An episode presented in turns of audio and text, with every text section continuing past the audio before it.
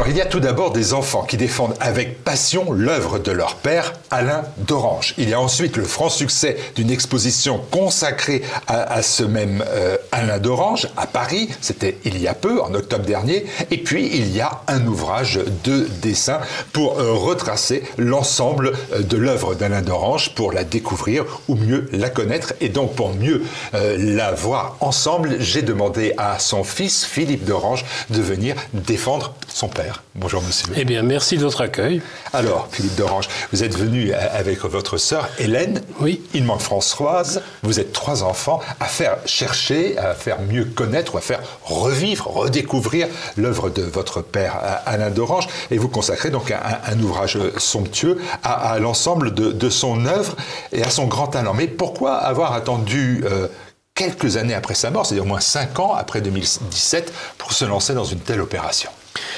Alors, pour une raison très simple, c'est que euh, nous avons dû euh, faire la, récollection de l'ensemble des originaux qui étaient encore en possession de notre père. Et euh, nous avons véritablement découvert son œuvre à ce moment-là. Parce que, étant jeune, à la maison, nous n'avions pas la possibilité véritable de lire des bandes dessinées. et par conséquent, euh, nous ne connaissions pas l'immensité de cette œuvre. Immensité qui nous est apparue assez vite lorsque nous avons découvert qu'un certain nombre de journalistes spécialisés avaient euh, écrit des articles après sa mort. Euh, le qualifiant comme probablement l'illustrateur le plus prolixe de sa génération. Et donc, nous avions toujours eu l'intention d'essayer de, de, faire revivre l'œuvre de nos pères, mais sans en connaître l'importance parce que euh, de 1949, euh, date à laquelle il est rentré d'Indochine, euh, jusqu'en 2007, il n'a pas arrêté de travailler tous les jours, tous les jours, tous les jours, y compris le samedi et le dimanche, et y compris pendant les vacances. Alors, qui est Alain d'Orange? C'est un peintre? C'est un illustrateur, c'est un, auteur de bande dessinée. Comment vous le qualifieriez pour quelqu'un qui découvre, comme moi, euh, encore que ce ne soit pas totalement exact, l'œuvre d'Alain d'Orange? Alors, euh, c'est d'abord euh, quelqu'un qui est né dans une famille de sept frères et sœurs catholiques. Et c'est quelqu'un qu'on peut qualifier d'illustrateur.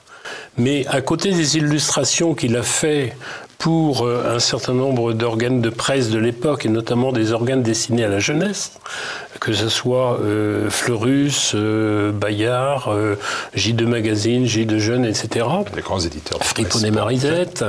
il a toujours, à côté, dessiné, soit pour illustrer des livres, également des livres pour la jeunesse, Bibliothèque rose, Bibliothèque verte, euh, ou des livres destinés aux scouts, mais également des dessins pour lui-même. Et un certain nombre d'œuvres qu'il a non seulement dessinées, mais qu'il a écrites lui-même. Et beaucoup d'œuvres non publiées. Alain d'Orange est, ce qu'on pourrait appeler un enfant de la guerre, euh, et quelques dessins d'ailleurs subsistent, euh, on, les découvre de son adolescence, précédant donc la, période 1940-1944. Et puis, autre élément, il est membre d'une très importante fratrie. Absolument. Absolument, d'une très importante fratrie euh, qui lui a probablement donné le goût de dessiner pour la jeunesse et de dessiner pour la jeunesse à une époque. C'est aussi un témoignage de l'époque. Euh, et, sans aucunement euh, prendre, bien sûr, position sur ce qui peut se passer aujourd'hui, c'était une époque où... Euh, j'allais dire d'une manière très simpliste, un garçon était un garçon, une petite fille était une petite fille. Et il les dessinait en tant que tel. Euh, il a toujours dessiné la réalité telle qu'il la voyait et telle qu'elle était à son époque. De la même manière que lorsqu'il a dessiné d'autres choses que des bandes dessinées, et notamment hum, un Napoléon avec Lucien Belli, euh, il a voulu montrer la réalité des choses. Euh, il a montré la fatigue des maréchaux au bout d'un certain temps pour repartir.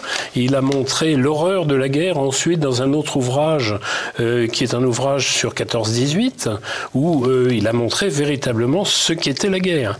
Autrement dit, euh, il ne voulait pas déroger à la vérité ni de l'histoire ni des choses telles qu'elles étaient. Il ne voulait pas les déguiser. Alors après-guerre, il, se lance dans, la vie active. Après s'être engagé en Indochine, vous l'avez indiqué il y a quelques instants, pour l'Indochine, ses, goûts alors, sont, sont le dessin, l'illustration, mais pour arriver à ce rôle d'illustrateur, si vous me permettez l'expression, c'est pas du tout cuit. Pardon? J'ai pour arriver à ce rôle d'illustrateur, si vous me permettez l'expression, c'est pas du tout cuit, c'est pas si simple ah, que non, ça. Non, si ce n'est quand même que euh, il avait fait l'école des arts appliqués donc euh, juste avant de partir euh, en Indochine et il avait déjà du goût pour un certain nombre de choses. Et c'est vrai que son environnement familial était également celui avec un certain nombre de choses qui pouvaient lui donner les goûts le goût, si vous voulez, euh, j'allais dire des belles choses. Donc il avait quand même cet, aspect-là. Et deuxièmement, euh, il s'est marié très vite. Et donc, euh, nouveau marié, avec ma sœur qui est rapidement arrivée, il fallait absolument travailler et trouver du travail. Et c'est un peu par hasard qu'il euh, a eu un rendez-vous euh, et on lui a proposé de faire des dessins. Il avait une patte qui était euh, quasiment équivalente à deux autres auteurs, deux autres illustrateurs, que sont Pierre Joubert, qui a beaucoup dessiné pour les scouts également, et puis Noël Gloissner, qui sont deux illustrateurs qui ont également beaucoup produit à cette époque et à peu, à peu près dans les mêmes journaux. Et d'ailleurs, grosso modo, euh, si ce n'était pas les dessins de l'autre qu'on trouvait dans un, euh, dans un numéro, c'était les dessins du, premier. Hein. Euh, ils se connaissaient, ils s'appréciaient, même s'ils ne se voyaient pas beaucoup pour des questions géographiques, mais effectivement, ils avaient les mêmes exigences. Hein. À aucun moment il se dit que s'il faut vivre et travailler, c'est peut-être pas de sa passion qu'on peut le faire. Alors, la passion, c'est quand même devenu, non pas un pinceau, mais c'est vrai qu'à bout d'un certain temps, il le disait notamment à propos des histoires des congrégations, qui lui ont sauvé un petit peu l'activité à un moment où elle déclinait.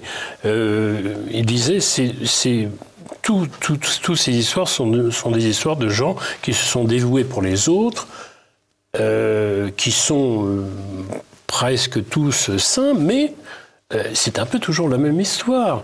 Le jeune ou la jeune fille euh, née dans une famille pratiquante, euh, qui aide, ses frères et sœurs, qui est ses voisins, puis qui petit à petit rencontre l'évêque, crée une congrégation et ainsi de suite. Donc c'était un peu toujours la même histoire, et c'est vrai qu'au bout de la quarantième, parce qu'il y en a eu 40 ou 50, c'était devenu moins une passion qu'un pinceum. Hein. Et néanmoins, il les a toujours représentés avec beaucoup de goût et en, en ayant les différences, il y en avait, entre les différentes congrégations. Mais il y avait aussi euh, le fait que en 1900, en fin des années 60, vous avez une forte rupture euh, dans euh, les rédactions qui ont voulu faire du moderne et qui se sont un peu débarrassés des anciens illustrateurs. Et à partir de ce moment-là, il a fallu qu'il se renouvelle, qu'il renouvelle sa clientèle, qu'il renouvelle un petit peu les, liaisons avec les éditeurs. Et il y a eu des périodes un peu difficiles de ce côté-là, mais il a toujours réussi, si vous voulez, à trouver. Il voulait que nous ne manquions de rien et il a beaucoup travaillé pour ça. Et c'est aussi une des raisons pour lesquelles nous nous sentons... Euh, pas dans l'obligation, parce que c'est également un plaisir, mais de faire quelque chose. J'ai bien compris. Les années 50, les années 60, on parlait de la 68, mais avant, c'est quand même le, premier âge d'or. Quand je vois euh, qu'il illustre des livres pour les jeunes de, de Cœur Vaillant, de mmh. Fripounet à Marisette, il y a beaucoup de. D'ailleurs, ces œuvres qui ont été rediffusées ou rééditées par les éditions du, Triomphe, donc ça a permis à des générations actuelles euh, de, redécouvrir cette qualité euh, d'illustration. Et vous dites quand même que ces dessins sont le signe d'une époque et, c'est d'autant plus vrai que vous me dites après qu'en mai 68, ben, comme il y a une rupture, mmh. euh, il est plus à la mode. Désuet, ringard. Alors, je dirais pas ça. Euh, peut-être l'a-t-il été à un moment, mais c'est vrai qu'aujourd'hui, on, voit que dans la production actuelle des bandes dessinées, on retrouve un certain nombre d'illustrateurs qui reviennent avec cette exigence de vérité. Je pense euh, à certains ouvrages sur euh, la, marine, hein, avec, des, avec des bateaux, euh, où on voit véritablement qu'il y a une très forte attention prêtée à la réalité, où la mer est représentée d'une manière parfaitement, parfaitement réelle. Et donc, je ne suis pas certain qu'on puisse aujourd'hui dire que ce soit désuet, au contraire.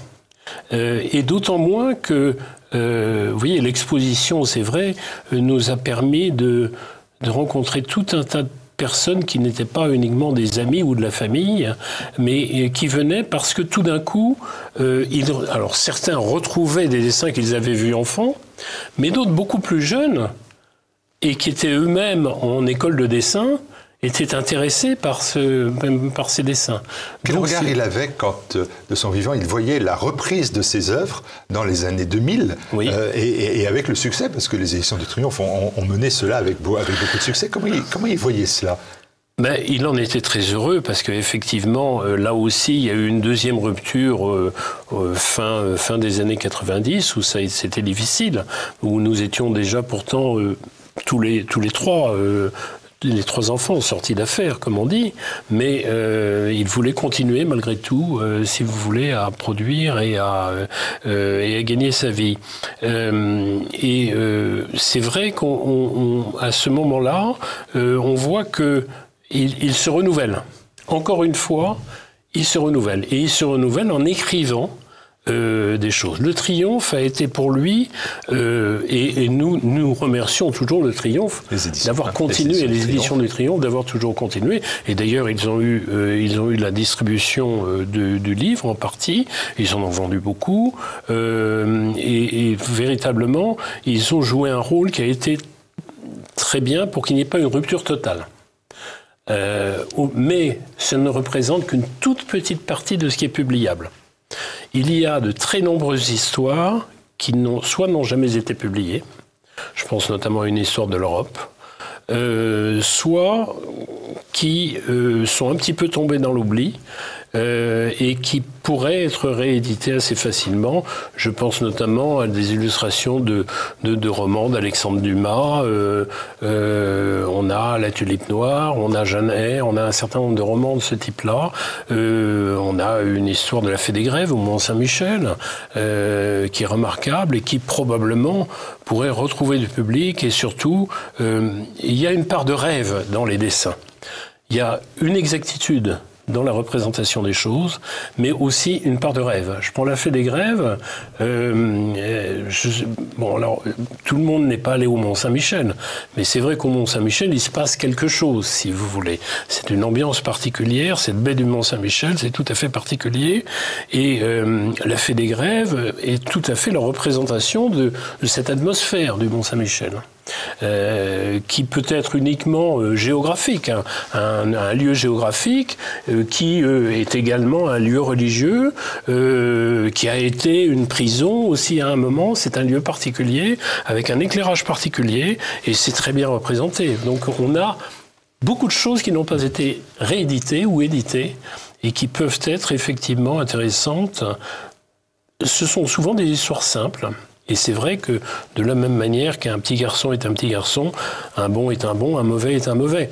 Euh, ça peut paraître simpliste, mais c'est aussi quelque chose qui est de nature à rassurer euh, les enfants sur euh, des choses qu'ils peuvent, peuvent, lire. Alors il y a des périodes de vache maigre. À ces périodes de vache maigre, il y a toujours, et vous, vous l'avez évoqué aussi, une réponse d'Alain d'Orange à, cette situation. Euh, il se fait par exemple illustrateur, presque historien, mm. et de l'esthétisme et de l'élégance. Il va les mettre au service des personnages de l'histoire de France, et en particulier, l'ouvrage que j'ai entre les mains le, démontre, Napoléon. Oui, oui. Il, avait pour la, période napoléonienne euh, un goût particulier. Alors, il y avait d'abord le goût de l'illustrateur. Le goût de l'illustrateur pour les uniformes. Ces uniformes chamarrés, tous plus extraordinaires les uns que les autres, euh, avec, euh, pour la Grande Armée, on répertorie plus de 1000 uniformes différents Et, donc, euh, si vous voulez, euh, Napoléon savait exactement euh, chaque bouton de chaque, uniforme et il admirait aussi cette mémoire. et il a dessiné, il a dessiné beaucoup de cavaliers. Le cheval a été quelque chose qui l'a toujours beaucoup attaché. Il n'était pas cavalier lui-même, mais il a toujours dessiné beaucoup, beaucoup les chevaux. Et donc Napoléon, l'histoire de France et euh, les chevaux, ça faisait un couple qui l'attirait véritablement. Euh, vous évoquez les, méthodes de travail de, votre père, euh, traçage des cadres, la copie du texte à, l'encre de Chine, des contraintes qui ne l'empêchaient pas de produire. Vous dites une planche par jour. L'informatique a changé tout cela, mais une planche par jour, j'ai du mal à, cerner si c'était rapide ou c'était une besogne faite pendant un temps important. Ah, pendant un temps important. Méfait de l'informatique. Pendant un temps important, premier lever, dernier coucher. Euh, euh, plus de 20 000 planches, vraisemblablement, dont on a pu récupérer peut-être euh, un peu plus du tiers. Il y a un thème qu'il exploite aussi, vous l'avez parlé sur les congrégations, c'est les religions. Les grandes religions sont présentes dans son œuvre, et pourtant vous dites qu'il était, je vous cite, hein, pudique sur sa foi. Oui. Est-ce que ça veut dire? Ça veut dire qu'il n'avait pas de foi ou qu'il avait une foi qu'il ah, ne voulait pas Il, gardait dans l'espace privé, vous savez, vous connaissez cette... Il, avait une foi catholique euh, qui était familiale, mais qui était profondément ancrée chez lui. Euh, mais il respectait d'une manière, euh, peut-être du fait de sa foi, il respectait véritablement toutes les autres religions. Je dirais tous les autres individus, quelle que soit leur religion. il n'aurait pas fait de mal à une mouche il n'en aurait même pas, euh, comment dirais-je, il n'aurait même pas eu hein, une parole, euh, quelle que soit sa, pensée profonde. Il était, euh, je c'était un homme bon, soudé dehors. papa mesurait 1m85, il était toujours extrêmement bien habillé. On, le dit dans le livre, c'était pas quelqu'un auquel on tapait dans le dos dans la rue. Hein. Euh, mais c'était un homme bon, tout simplement. C'était un homme bon, généreux. Euh, il, a, il a beaucoup, euh, beaucoup assisté avec les petits frères des pauvres, des, des personnes âgées. il a, oui, non, il était, il était catholique. mais est-ce que pour autant on peut dire que c'est un illustrateur catholique, un artiste catholique? Non, non, non. On ne peut pas le qualifier d'illustrateur catholique parce que justement la variété de ce qu'il a dessiné est telle que euh, euh, il n'y a je dirais même presque que si on faisait la somme de chaque euh, type d'œuvre, peut-être même que les, œuvres purement catholiques, illustrant des vies de saints ou autres, sont peut-être moins importantes que le reste. Hein. Mais euh, bien sûr, euh, il y a quand même toutes les histoires euh, qui continuent d'ailleurs à être commercialisées par Hachette. Belles histoires, belle vie continue, continue à. comment, le qualifier? Comment le qualifier? Auteur de tradition, auteur conservateur, auteur classique, auteur. Comment le qualifie? Comment le qualifiez-vous pour que les téléspectateurs se disent bah, ah voilà, Alain Dorange, c'était? Alors, disons qu'on peut le qualifier d'illustrateur, mais c'était c'était plus un. Vous savez, on, maintenant c'est complètement là, c'est un terme complètement désuète, mais je dirais que c'était plutôt ce qu'on appelle un homme de bien. C'est-à-dire qu'il avait une culture générale extrêmement étendue. Euh, il était tout à fait capable, euh, il était tout à fait capable, si vous voulez, sur quelques sujets que ce soit, sauf les sujets techniques, mais sur quelques sujets que ce soit, il avait toujours un petit mot, une petite anecdote. Euh, dans les dîners, c'était, euh, je dis pas la vedette, mais c'était toujours quelqu'un qui avait quelque chose à raconter et quelque chose qui mettait de l'ambiance. Donc sous des dehors extrêmement stricts, c'était quand même quelqu'un qui, euh, qui avait beaucoup d'attention pour les autres. On le voit à travers l'album du centenaire que je n'arrête pas de, feuilleter hein, dans, cette émission. Euh, centenaire d'abord de votre père, l'œuvre d'Alain d'Orange, elle est, elle est considérable. Parce qu'on n'a pas évoqué, il faut faire quand même deux secondes aussi, il y a, le peintre. Oui, effectivement. Et alors ça, il y a un certain nombre d'œuvres qui n'ont jamais été publiées, euh, que nous avons nous-mêmes découvertes. Où il y a, ce sont des, des, des, des peintes, des aquarelles, des peintures à l'huile, des, aquarelles ou des dessins simplement sur lesquels sur lesquels on a découvert effectivement cette capacité. a posteriori, on pourrait presque regretter qu'il n'ait pas plus produit de peinture. Mais on est très content de les avoir. Et elles restent chez nous. Ces, ces peintures, d'ailleurs comme tous les originaux, resteront chez nous. Euh, c'est pas une matière, euh, une matière à vendre. La reproduction, oui, mais les peintures, non. Enfin, on n'en vendra pas. Ah, moi, pour ma part, si vous me permettez euh, d'évoquer deux secondes mon, mon, cas, moi, je dois euh, l'émerveillement d'une bande dessinée qui est celle du Prince Éric, et j'avais l'honneur d'être l'ami de, de, Serge Talins, l'auteur du Prince Éric, Yves de Verdillac de, de, son vrai nom. Et, à ça, je me suis dit, ben, je vais poser la question à, Philippe d'Orange, donc je vais le faire maintenant.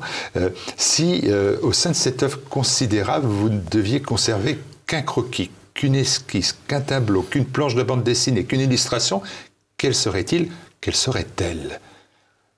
C'est pas cadeau comme, question. C'est pas une question cadeau, euh, non, non. C'est pas une question cadeau, c'est une question très difficile. Moi, je dit, c'est le prince Eric. Alors, je, je dirais que il y a un dessin qui nous a réunis tous les trois. C'est celui que nous avons mis en page de couverture euh, de ce livre. Euh, les, nous avons euh, tous les trois travaillé à cet ouvrage. Euh, nous travaillons tous les trois à, sa diffusion. et la participation de mes sœurs a été d'ailleurs sur le choix des, des, dessins beaucoup plus importante que la mienne, parce que je dois dire que mes sœurs ont une, ont une capacité artistique peut-être beaucoup plus développée que la mienne. Mais les, alors, ce dessin que vous avez là, ce cheval euh, à peine, euh, euh, à, peine esquissé. C'est mon second choix, c'est pour ça que je l'ai mis là. Voilà, c'est effectivement une particularité. On trouve des choses comme ça, qui ne sont pas les dessins léchés, extrêmement précis, etc., mais qui sont aussi des choses qu'on ne, rencontre pas tous les jours. En fait, je vous dirais que nous aimons toutes les œuvres, faire un choix. Et quant à partir sur une île avec un seul dessin, euh, on préfère peut-être tous les garder dans la tête que d'en avoir un seul. Voilà, c'est une réponse qui n'en est pas une, mais on va la prendre comme Pardonnez-moi.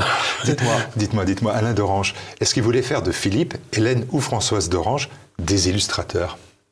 Non. Non. Et pourquoi non? Non, non, jamais. Jamais. Pourquoi? Euh, Jamais. Euh, par contre, ce qu'il a voulu faire de, nous, euh, et je, crois qu'il, j'espère qu'il y a réussi, c'est des, des, gens curieux, se faisant leur propre opinion sur les choses, et n'attendons pas, si vous voulez, ne prenant pas les choses telles qu'elles étaient dites automatiquement, de quelque bord qu'elles soient, euh, et, voyant toujours, essayant toujours de, euh, de ne pas avoir d'idées préconçues sur les choses, c'est-à-dire de ne pas euh, simplement prendre les choses telles qu'elles étaient présentées. voilà, ça, ça, il l'a fait, et il l'a fait en de nombreuses reprises. C'est vrai quand on a 15 ans, 16 ans, on peut se laisser emballer euh, euh, par un banc ou un autre. Euh, et il, a su, il a su nous, nous inculquer cette exigence-là. C'est-à-dire celle d'aller chercher soi-même les renseignements à diverses sources, de telle manière à, à, ne pas être dépendant, si vous voulez, d'une idée qui court, qui peut ne pas être bonne. Merci beaucoup, monsieur. Merci aussi de faire revivre votre père Alain d'Orange. Il était né en 23 à Colmar et, aurait eu, euh, cette année, a eu lieu en 2023, euh, le centenaire euh, de, sa mort. On voit ce virtuose talentueux et populaire. Le terme, vous l'acceptez, celui-là? Et il a été donné par un journaliste virtuose et populaire, oui, c'est vrai. Et on l'accepte parfaitement. Voilà, eh ben alors on va garder ce terme-là. Je vous invite à, découvrir toute cette œuvre. Et je vous invite surtout à offrir à, à vos enfants, à vos petits-enfants, toute l'œuvre d'un Alain d'Orange, vous savez, la sûreté, la sécurité euh, d'une œuvre qui fait rêver et euh, qui euh, défend le bien Oui, j'irai. On peut le dire. Merci à vous. On peut le dire. Merci, monsieur.